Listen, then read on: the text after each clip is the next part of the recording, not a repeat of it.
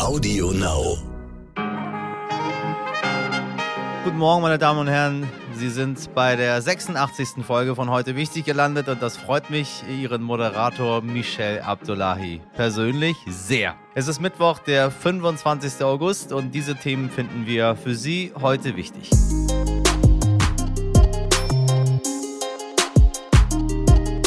Ja, ja, das Fernsehen ist doch tot, sagten viele schon vor Jahren. Hm, dass das so gar nicht stimmt, zeigt auch der jüngste Neuzugang in der Medienwelt, nämlich Bild TV. Was kann das und was können wir davon erwarten? Amerikanisiert sich das deutsche Fernsehen langsam? Das und mehr besprechen wir gleich mit dem Medienjournalisten Alexander Krei vom Branchendienst DWDL und wir werfen einen Blick auf die Gamescom in Köln, die größte Spielemesse Deutschlands.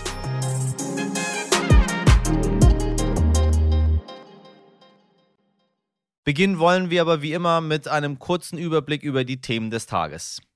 Durchgestartet ist tatsächlich die SPD. Nein, äh, ich habe mich nicht versprochen. Heute habe ich äh, eine kleine Sensation für Sie, denn Olaf Scholz liegt mit seiner SPD erstmals seit 15 Jahren vor der Union. Im Trendbarometer von RTL und NTV legen die Sozialdemokraten weit dazu und erobern mit 23 Prozent die Spitze. CDU, CSU kommen auf 22 Prozent und die Grünen aktuell auf 18 Prozent. Zum Vergleich, im Januar diesen Jahres kam die Union noch auf 36 Prozent. Ja, und wer könnte jetzt regieren? Das äh, sieht aktuell nach einer Ampel aus, also eine Koalition aus SPD, Grünen und FDP. Möglich wäre auch eine Jamaika-Koalition aus CDU, Grünen und FDP und sogar Rot-Rot-Grün hätte aktuell eine knappe Chance. Dass wir drei Parteien so nah beieinander haben, wird die Koalitionsverhandlungen später nicht einfacher machen. Zum aktuellen Trendbarometer eine Einschätzung von meiner NTV-Kollegin Heike Böse aus Berlin. Das ist natürlich eine extrem schwierige Situation, vor allem für die Union und ihren glücklosen Kandidaten Armin Laschet. Da wird man jetzt in der Tat ähm, nicht erst heute, sondern seit Tagen nachdenken, was ist jetzt zu tun. Es gibt im Grunde nur eine Möglichkeit. Da müssen jetzt die Ärmel aufgekrempelt werden, und zwar die Ärmel von allen. Das kann einer allein nicht reißen. Armin Laschet schon mal gar nicht. Das hat er jetzt hinlänglich gezeigt. Da müssen jetzt die Bundesminister ran, die Ministerpräsidenten, aber auch zum Beispiel ähm, Politiker, die im Moment gar nicht in Funktionen sind, wie beispielsweise Friedrich Merz oder aber auch die junge Union. Die müssen jetzt für ihren Kanzlerkandidaten kämpfen. Und auf der anderen Seite wäre es natürlich auch hilfreich, wenn Störfeuer, jegliches Störfeuer ausbleiben würde, egal wie enttäuscht man, wie frustriert man da ist, vor allem in Bayern. Danke für die Einschätzung, liebe Eike. Debattiert wird heute im Bundestag. Bei einer Sondersitzung gibt Bundeskanzlerin Merkel eine Regierungserklärung zur Lage in Afghanistan ab. Außerdem beschäftigt sich der Bundestag mit den Aufbaufonds für die Hochwassergebiete in Nordrhein-Westfalen und Rheinland-Pfalz. Und das Mandat für den Evakuierungseinsatz der Bundeswehr in Afghanistan soll verabschiedet werden. Wie geplant soll auch die epidemische Lage verlängert werden. Dabei treffen auch noch die drei KanzlerkandidatInnen aufeinander und, so munkelt man in Berlin, sprechen im Plenum. Es äh, erwartet erwartet uns also ein spannender Tag. Ab 12 Uhr geht's los im Deutschen Bundestag. Vergiftet wurden an der Technischen Universität Darmstadt wohl sieben Menschen. Am Montag fühlten sich die Opfer unwohl und zeigten blaue Verfärbung an Armen und Beinen. Mehrere mussten im Krankenhaus behandelt werden, schweben aber inzwischen nicht mehr in Lebensgefahr. Die Ursache sollen vergiftete Trinkbehälter aus der Teeküche sein. Die Polizei ermittelt jetzt mit einer 40-köpfigen Kommission wegen versuchten Mordes verhandelt haben die G7-Staaten gestern darüber, ob und wie sie ihre Evakuierungsmission in Afghanistan verlängern können. Bis zum 31. August wollten die USA ihre Truppen eigentlich abziehen. Das wird aber kaum möglich sein, da aktuell noch zu viele ehemalige Arbeitskräfte vor Ort sind und das Gedränge am Flughafen Kabul nach wie vor groß ist. Die Taliban wiederum wollen niemanden mehr durchlassen und haben die USA dazu aufgefordert, keine Afghaninnen mehr aus dem Land zu bringen. Das Chaos sei zu groß. Und Achtung, eine weitere Begründung, wir brauchen deren Talent. Also die Taliban brauchen die Afghanen und ihre Talente. So, so. Gerd Schröder hat mal gesagt, zum Regieren brauche ich Bild, Bams und Glotze. Tja, Zeiten verändern sich und so bietet seit dieser Woche eben diese Zeitung auch noch die Glotze an. Also Bild TV. Die Zeiten werden immer komplexer und die Erklärungen für die Sachverhalte sollen dagegen immer einfacher werden. Wird das Fernsehen bei uns also immer amerikanischer? Und haben wir wohl bald ein eigenes Fox News? Dazu hat mein Kollege Dimitri Blinski mit dem Medienjournalisten Alexander Krei vom Medienmagazin DWDL gesprochen. Alexander, ich grüße dich. Schönen guten Tag, hallo. Ja, du hast dich unter anderem auch mit Bild TV beschäftigt. Jetzt habe ich gesehen, manche Kollegen haben geschrieben Schülerfernsehen, andere Stahlhelm auf. Dein äh, Artikel hatte so die Überschrift Fernsehen ohne Ruhepuls. Wie meinst du das? Was ist Bild TV und was für einen Eindruck hast du von diesem neuen Fernsehsender? Also Bild TV ist, das muss man mal vielleicht klar abgrenzen im Vergleich zu dem, was äh, die Kollegen von NTV machen oder auch von Welt, kein klassischer Nachrichtensender. Das heißt, da ist jetzt nicht der Anspruch, wenn ich um 10 Uhr, um 11 Uhr einschalte, dass ich dort den kompletten Überblick über das bekomme, was in der Welt passiert, sondern das ist ein, eine, äh, ich nenne sie mal subjektive Auswahl, die dem Publikum dort präsentiert wird an Themen, die eine erstaunliche Fülle hat. Sei es Afghanistan, sei es ein Blutbad bei Georgina Fleur oder sei es der gemähte Rasen bei den Zuschauerinnen und Zuschauern von Bild. Das ist also eine erstaunlich große Bandbreite, die man jetzt nicht in einer klassischen Nachrichtensendung und auch nicht in einem klassischen Nachrichtensender erwarten würde. Ähm, das kombiniert mit ähm, Experten, mit Politikerinnen, mit Politikern, die auch ins Studio kommen. Und das alles in einem erstaunlich hohen Tempo. Also das ist jetzt nicht ähm, zum Durchatmen. Wenn man sich das eine Stunde mal anschaut, dann hat man danach das Gefühl, man braucht erstmal einen Beruhigungstee. Äh, das ist ein Eindruck, den habe ich in anderen ähm, Nachrichtenformaten, auch bei Nachrichtensendern nicht. Also das ist das, was ich mit Ruhepuls meinte. Ähm, der fehlt dem Sender komplett. Da ist einfach ständig Alarm. Ja, ähm, du sagst gerade, es soll auch kein klassischer Fern, äh, es soll auch kein klassischer Nachrichtensender sein.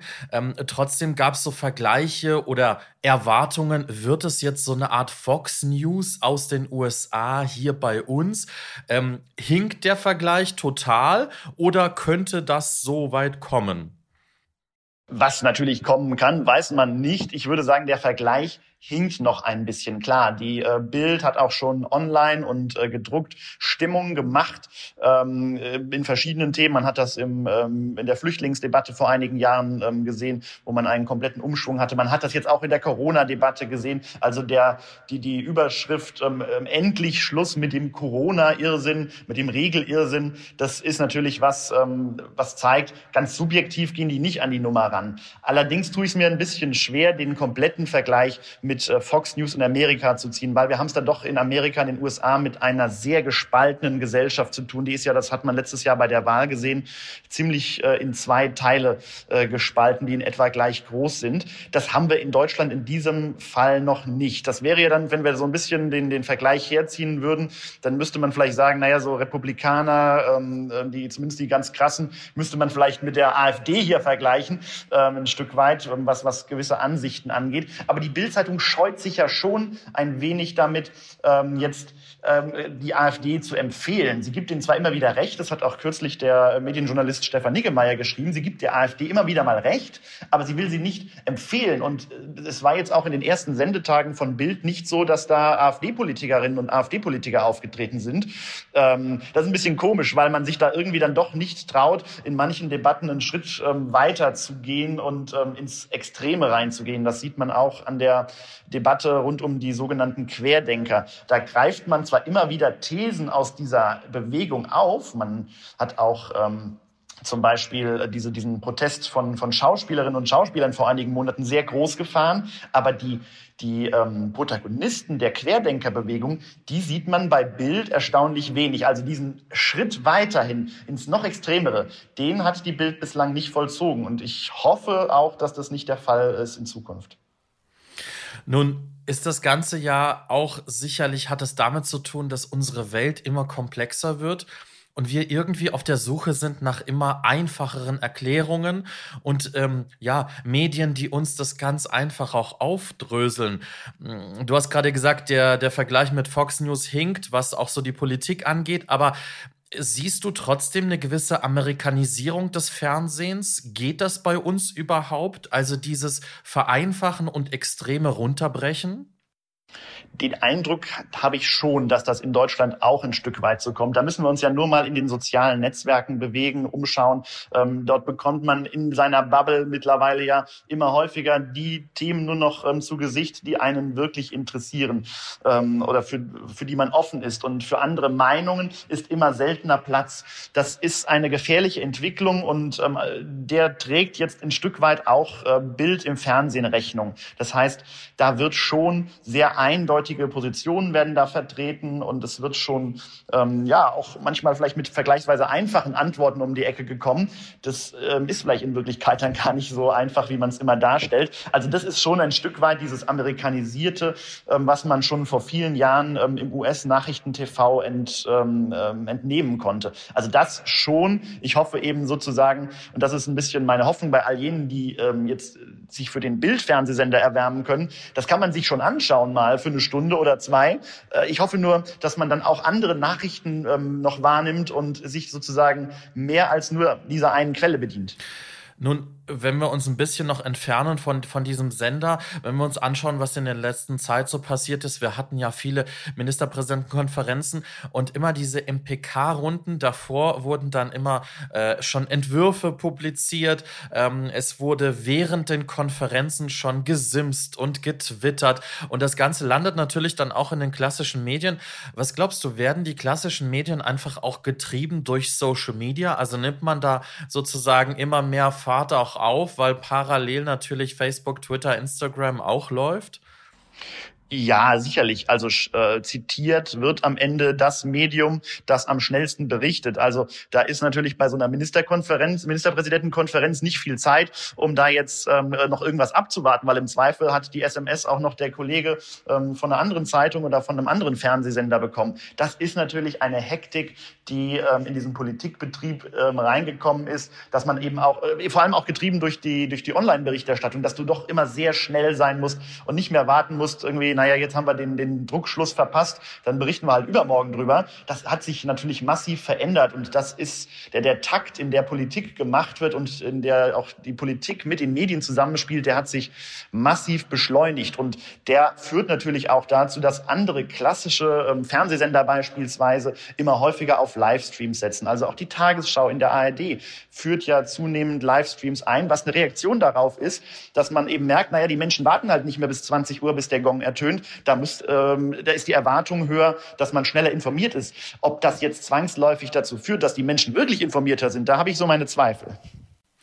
Wenn wir uns den Wahlkampf jetzt anschauen, auf der einen Seite werden Skandale immer schneller sozusagen getrieben. Früher hätte das vielleicht Tage gedauert, bis sich was aufbaut. Mittlerweile dauert es Stunden oder Minuten und dann gibt es praktisch schon Skandale. Auf der anderen Seite ähm, lese ich immer wieder auch bei Kollegen in den Zeitungen oder im Fernsehen, ja, wann geht denn der Wahlkampf so richtig los? Also, dass man sozusagen, ja, es gibt, es gibt bestimmte Themen und es gibt bestimmte Peaks, aber so richtig kommt das Ganze nicht in Fahrt. Wie ist so dein Eindruck? Wie erlebst du jetzt die Vorwahlkampfzeit oder Vorwahlzeit? Also wenn ich das jetzt auf die Medien beziehe, dann äh, frage ich mich tatsächlich, wo gerade der Wahlkampf ist. Also der inhaltliche Wahlkampf, der Auseinander, die Auseinandersetzung mit Themen, die das Land ähm, tatsächlich auch in den nächsten ähm, fünf bis zehn Jahren bewegen. Die große Idee, das ist alles etwas, was man vielleicht durchaus findet, aber jetzt nicht in den großen Schlagzeilen zwangsläufig. Da wird dann doch eher über, über ver vergleichsweise Kleinigkeiten, wer hat wann gelacht, wer hat noch mal irgendwo einen Satz ähm, ähm, geschrieben, den es schon mal woanders gab. Das sind ähm, womöglich Themen, die die Debatte gerade besch, ähm, beschleunigen, aber nicht dazu führen, dass wir uns mit, mit konkreten Inhalten auseinandersetzen. Und um da vielleicht auch nochmal den Bogen zu spannen, Bild hatte ja vorgestern beziehungsweise am Sonntagabend die große Kanzlernacht ausgerufen. Da ging es ja dann am Ende darum, ähm, auch wieder Armin Laschet wurde ähm, konfrontiert mit seinem Lachen an der Flut und Olaf Scholz mit irgendwelchen Verfehlungen, dass er irgendwann in der Oper saß, als äh, Hamburg brannte, gefühlt. Das, das sind natürlich persönliche Sachen, Sachen, aber es sind quasi keine aktuellen Themen. Und das ist was, ein Eindruck, der, der zieht sich für mich schon seit Wochen durch diesen Wahlkampf. Und man kann nur hoffen, dass jetzt in den nächsten vier, fünf Wochen, bis dann wirklich gewählt wird, tatsächlich auch der Fokus noch mal ein bisschen sich verändert. Wir sind gespannt. Die Zeit wird immer knapper. Weißt du, was noch mein Eindruck ist? Bei Twitter zum Beispiel wird alles wahnsinnig verkürzt auch dargestellt und es geht wirklich um ganz kurze, präzise Aussagen, die Emotionen auslösen. Und auf der anderen Seite sehe ich immer wieder, fast wöchentlich entstehen zum Beispiel neue investigative Podcasts.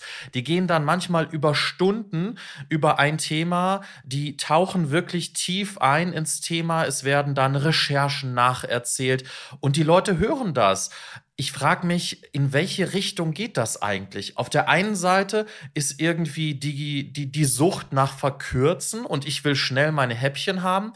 Und auf der anderen Seite, wir sind ja gerade beim Podcast, wenn wir uns die Podcasts anschauen, entstehen wirklich immer mehr solche, solche investigativen äh, Geschichten auch. Ähm, wie passt das zusammen? Naja, ich glaube schon auch, dass das ein Stück weit auch dazu passt, was ich vorhin meinte, mit dieser Bubble, in der sich jeder bewegt. Also wahrscheinlich auch äh, Menschen, die ähm, ganz konträre Ansichten haben zu dem, was vergleichsweise Mainstream ist. Auch die sind ja sozusagen sehr vertieft in ihrem Thema drin, aber quasi eben auf einer Spur, wo man vielleicht sagt, na, das geht jetzt eher Richtung, in Anführungsstrichen, Querdenkerbewegung oder ähm, eine Ecke, in die man sozusagen das Land vielleicht eher nicht äh, gesehen haben möchte. Also ich glaube, es ist schon Raum für alles Mögliche da, nur die Bereiche Bereitschaft, sich auch mit äh, Themen, mit, mit Ansichten auf der, von der anderen Seite, von der gegenüberliegenden Seite zu beschäftigen, die schwindet. Und in der Mitte, da haben wir immer dieses Verkürzte. Und das sorgt auch, diese, diese Kurzatmigkeit, die sorgt auch, finde ich, für eine zunehmende, ja, wie soll ich sagen, für eine, für eine Aufgeregtheit, ähm, wo, bei der sich auch irgendwann gar keiner mehr so richtig zuhört. Jeder ist aus auf den schnellen Applaus, auf die schnelle Pointe. Und darauf, darauf deutet ja Twitter hin. Aber wir hören uns nicht mehr zu am Ende. Und das ist, glaube ich, eine Gefahr, die jetzt auch durch, durch einen Fernsehsender wie Bild nochmal ähm, vielleicht forciert werden kann.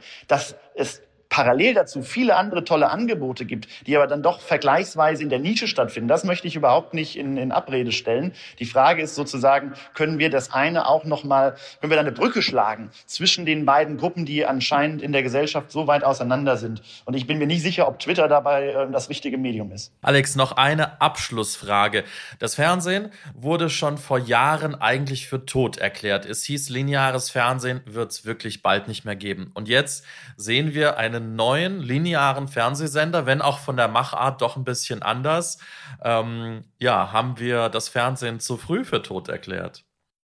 Ähm, ja, ich glaube, das Fernsehen wird noch eine Weile leben. Ich glaube, da ähm, kann man auch den, den Kollegen von RTL noch ein bisschen Hoffnung machen. Also ich denke, äh, dass die Frage ist sozusagen, was wollen die Menschen heute sehen? Wofür ist das Fernsehen ähm, gut? Was sind die Vorteile des linearen Fernsehens? Und das sind vielleicht weniger Serien, wo ich dann doch eher, ähm, die ich mir anschauen kann, wann ich will, wenn ich Zeit dazu finde aber doch vielleicht mehr Live-Berichterstattung. Das ist ja ein Trend, den wir die vergangenen Jahre gesehen haben, sei es bei Shows, aber sei es auch bei Nachrichten. Auch ein Grund, warum Bild jetzt einen eigenen äh, Fernsehsender startet. Da bin ich eben, da will ich live dabei sein. Ich will eben wissen, was die vielleicht in der Ministerpräsidentenkonferenz sagen. Ich will eben wissen, wie ist die Lage bei der Flut vor Ort? Wie muss ich reagieren? Wie geht es den Menschen dort? Ähm, was ist in Afghanistan? Das sind die Situationen, die kann ein linearer Fernsehsender natürlich livehaftig, sage ich mal, ähm, äh, rüberbringen im Vergleich zu äh, Netflix. Die haben immer den, den, äh, das Problem in Anführungsstrichen, dass sie dann doch auf, ähm, auf, auf fiktionale ähm, oder auf unterhaltende Inhalte momentan zumindest noch reduziert werden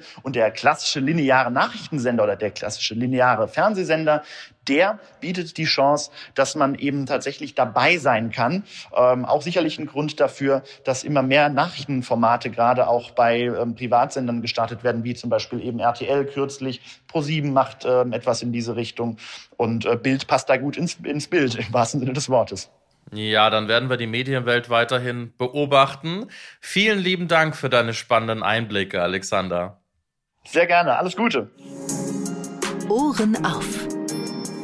Bevor ich Sie in den Tag entlasse, liebes Publikum, möchte ich noch auf ein Thema aufmerksam machen, das gerne mal ein wenig stiefmütterlich behandelt wird. Gaming. Spiele oder wie man so schön im Deutschen auch sagt, daddeln. Heute geht nämlich in Köln die große Spielmesse Gamescom los. Und dazu habe ich mir meine Kollegin Frauke Holzmeier geschnappt, die als Wirtschaftsjournalistin bei NTV über ihre Spezialthemen Digitalisierung und Technik spricht. Und ja, das ist ganz schön wichtig, was sie da sagt, weil es so viele Menschen betrifft. Kommen Sie mir bitte jetzt nicht damit, also ich spiele nicht auf meinem Handy. Doch, machen Sie. Gucken Sie mal, was Frauke zu berichten hat. Frauke, ich grüße dich. Hallo Michelle, guten Morgen. So, äh, es gibt kaum äh, Dinge in Deutschland, die, ähm, ähm, wo die Meinung so feststeht.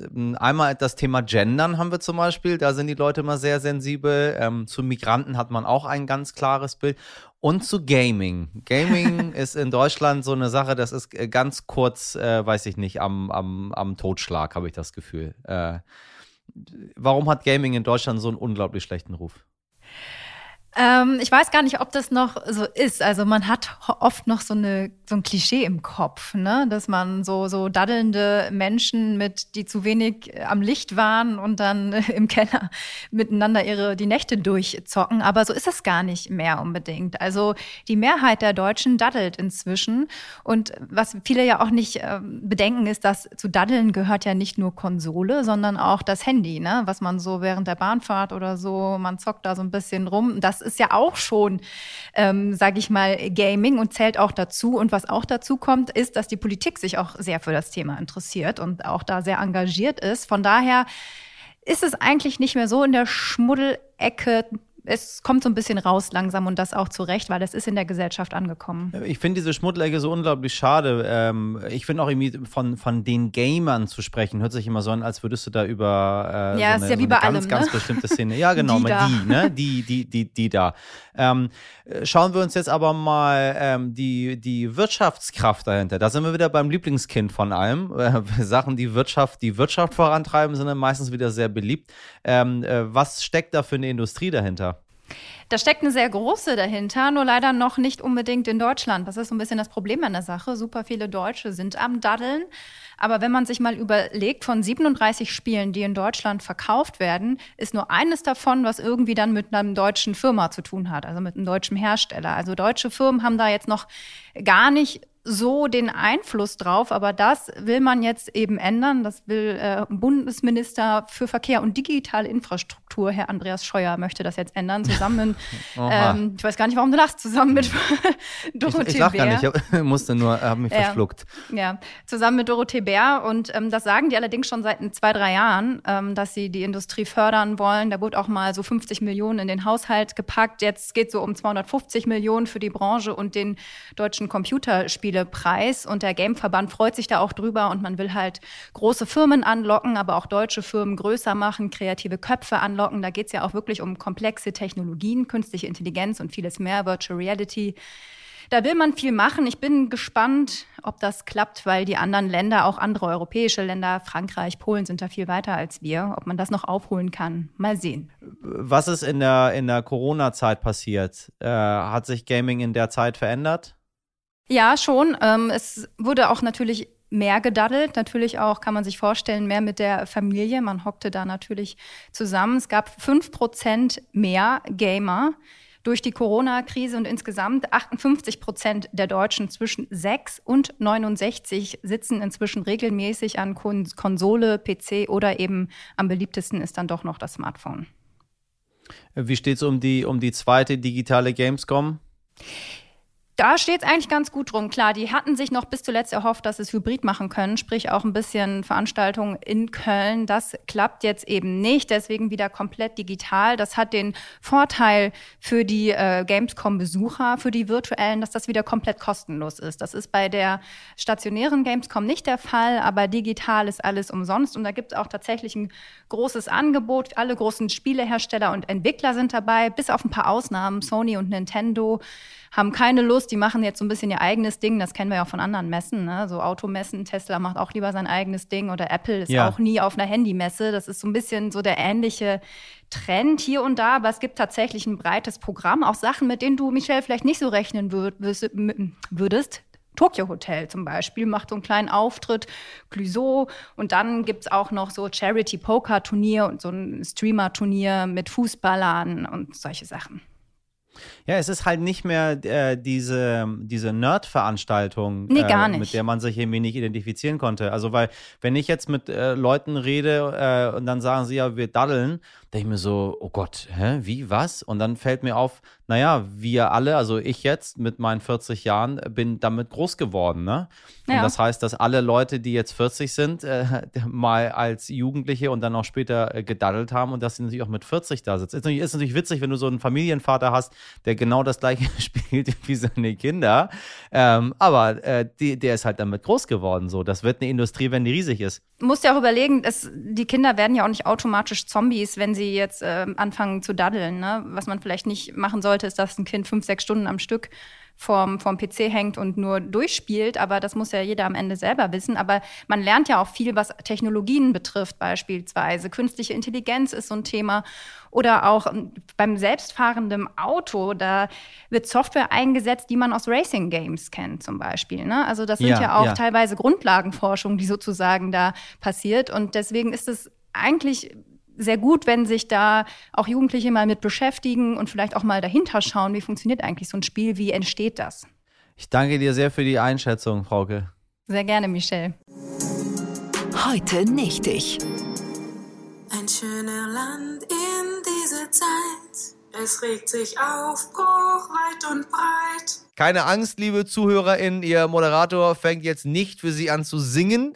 Die Grünen hätten das wohl auch besser lassen sollen.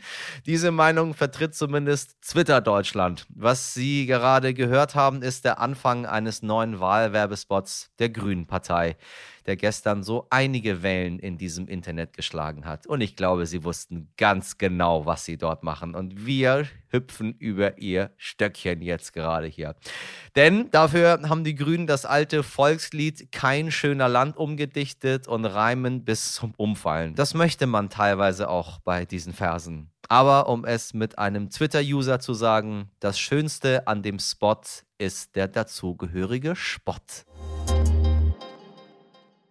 Und damit äh, brechen wir sozusagen auf und ich entlasse Sie in die Mitte dieser Woche bei Lob, Anmerkung, Fragen, Kritik oder wenn Sie anderweitig Redebedarf haben, meine Damen und Herren, ich und meine Redaktion freuen uns über Ihre Mails an heute wichtig.stern.de.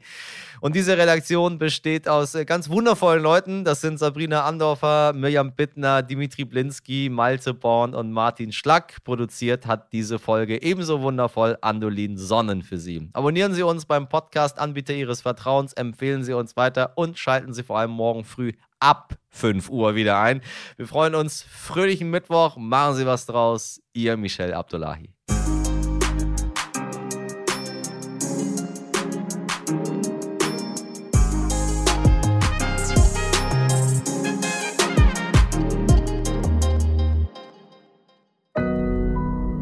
Audio Now.